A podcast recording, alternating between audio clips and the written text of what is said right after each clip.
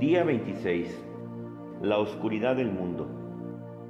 Esta semana nos hemos centrado en comprender mejor la oscuridad de nuestra propia debilidad, quebrantamiento y pecado. Y a través de ese esfuerzo hemos llegado a encontrar una luz en la oscuridad, a saber, el propio amor de Dios que llena el abismo de nuestra nada. Ahora bien, vamos a reflexionar sobre cómo el amor que llena el abismo de nuestra nada también se desborda. De hecho, como aprenderemos ahora, este amor desbordante tiene el potencial para engullir el mundo entero. Yo digo que tiene el potencial ya que depende de nosotros si lo vamos a dejar o no. Muy bien, así que aquí hay una pregunta más importante. ¿Quieres ayudar a salvar al mundo? Es evidente que nuestro mundo necesita ser salvado. Como aprendimos en el día 13, de muchas maneras estamos viviendo en una época de oscuridad y el mal sin precedentes. Pero por esa misma razón, en cierto sentido, Dios nos está dando gracias sin precedentes.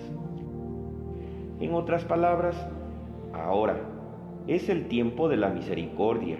Y adivina qué, durante este tiempo bendito, Dios quiere salvar al mundo por el poder de la divina misericordia a través de nosotros. Déjame explicar. Como aprendimos en el día 13, Santa Teresa es un profeta que nos enseña que en el momento actual de la misericordia, Dios quiere hacer alguno de los más grandes milagros de su misericordia en la historia del mundo. ¿Cómo? Tomando alguna de las almas más pequeñas y convertirlas en uno de los más grandes santos. De acuerdo, pero ¿por qué?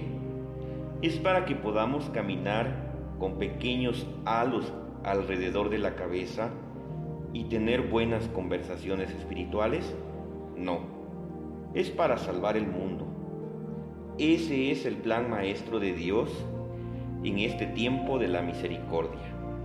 Él quiere salvar el mundo a través de una legión de pequeñas almas, inspiradas por los santos como Santa Teresa de Lisieux.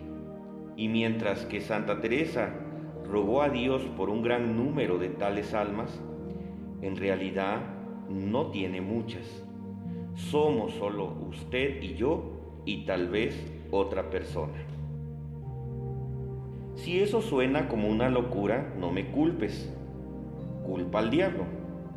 Después de todo, fue el mismo diablo que le dijo a San Juan María Vianney, si hubiera tres sobre la tierra como tú, mi reino sería destruido. ¿Solo tres?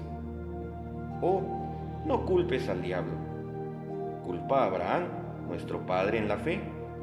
¿Recuerdas cómo habló con Dios sobre Sodoma y Gomorra? Le pidió al Señor. Quizá haya 50 justos dentro de la ciudad. ¿Destruirás entonces el lugar y no le perdonarás por los 50 justos que están dentro de ella? El Señor dijo que lo perdonaría por su bien. Pero Abraham siguió negociando. ¿Qué hay por el bien de 45? Sí, los perdonaré. 40, sí. 30, sí. 10, sí. Abraham se detuvo allí y como no había diez personas justas en la ciudad, fue destruida. Por lo tanto, culpa a Abraham. Después de todo, tal vez podría haber conseguido bajar el número solo a tres. De todos modos, aquí está el punto. A pesar de que el mundo está inmerso en la oscuridad, nuestra situación no es desesperada. Es decir, no hace falta muchas personas para salvar el mundo. ¿Y por qué es eso? Debido a que, en cierto sentido, el mundo ya ha sido salvado. De hecho, el sufrimiento, la muerte y resurrección de Jesucristo fue suficiente para salvar a trillones de mundos. Sin embargo, como aprendimos en el día 7, el Señor confía en nosotros para ayudar a llevar su salvación a los demás, incluso aquellos de los confines de la tierra. Ahora esto no significa que tengamos que ir en viajes de misión y peregrinaciones sin fin. Más bien, podemos ser misioneros de la misericordia divina a todo el mundo a través de la oración. Por eso que Santa Teresa, quien nunca dejó el convento, fue declarada Santa Patrona de las Misiones y Misioneros, junto con San Francisco Javier y mientras que Francisco fue físicamente hasta los confines de la tierra, a través de trabajos apostólicos, Teresa viajó espiritualmente al mundo a través de la oración. En concreto, su oración de ofrecimiento a sí misma al amor misericordioso causó que la misericordia de Dios se desbordara desde su pequeña alma todo el mundo. Por lo tanto, imagina que si al menos tres más de nosotros vivimos la ofrenda al amor misericordioso al máximo.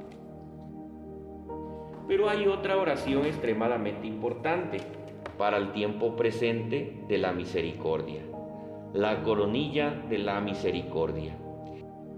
Esta oración nos viene de la amiga de Santa Teresa, Santa Faustina, y es poderosa de hecho, se podría decir que en cierto sentido es la oración más poderosa que existe. ¿Qué? ¿No es la misa la oración más poderosa? Sí. Y por eso la coronilla es tan poderosa. La coronilla es una especie de extensión de la oración de la misa. Más específicamente, es una extensión del momento más poderoso de la misa, lo que antes llamé el momento sobrealimentado. Es el momento en la misa cuando por Cristo, con Él y en Él, el cuerpo, la sangre, el alma y la divinidad de Jesucristo se ofrece al Padre como un sacrificio perfecto de amor. Por ese momento en la misa, cuando en unión espiritual con el sacerdote en el altar, todos los bautizados pueden sostener el sacrificio perfecto de Cristo, de amor al Padre, como su propio sacrificio. Muy bien, así que cuando rezamos la coronilla, la intención de este momento sobrealimentado de la misa se vuelve muy centrada. En concreto, se vuelve una petición de misericordia, ya que consideramos el sacrificio perfecto de Cristo de amor al Padre y aclamamos misericordia para nosotros y para el mundo entero. Y el Padre sobre todo escucha y responde una oración tan perfecta y tan conmovedora.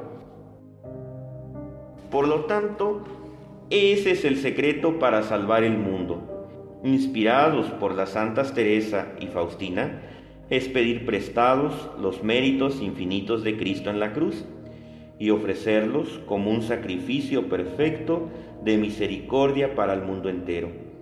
Y esto fácilmente puede salvar al mundo. ¿Por qué? Porque mientras los pecados del mundo son finitos, la misericordia que fluye desde el sacrificio de Jesucristo en la cruz es infinita.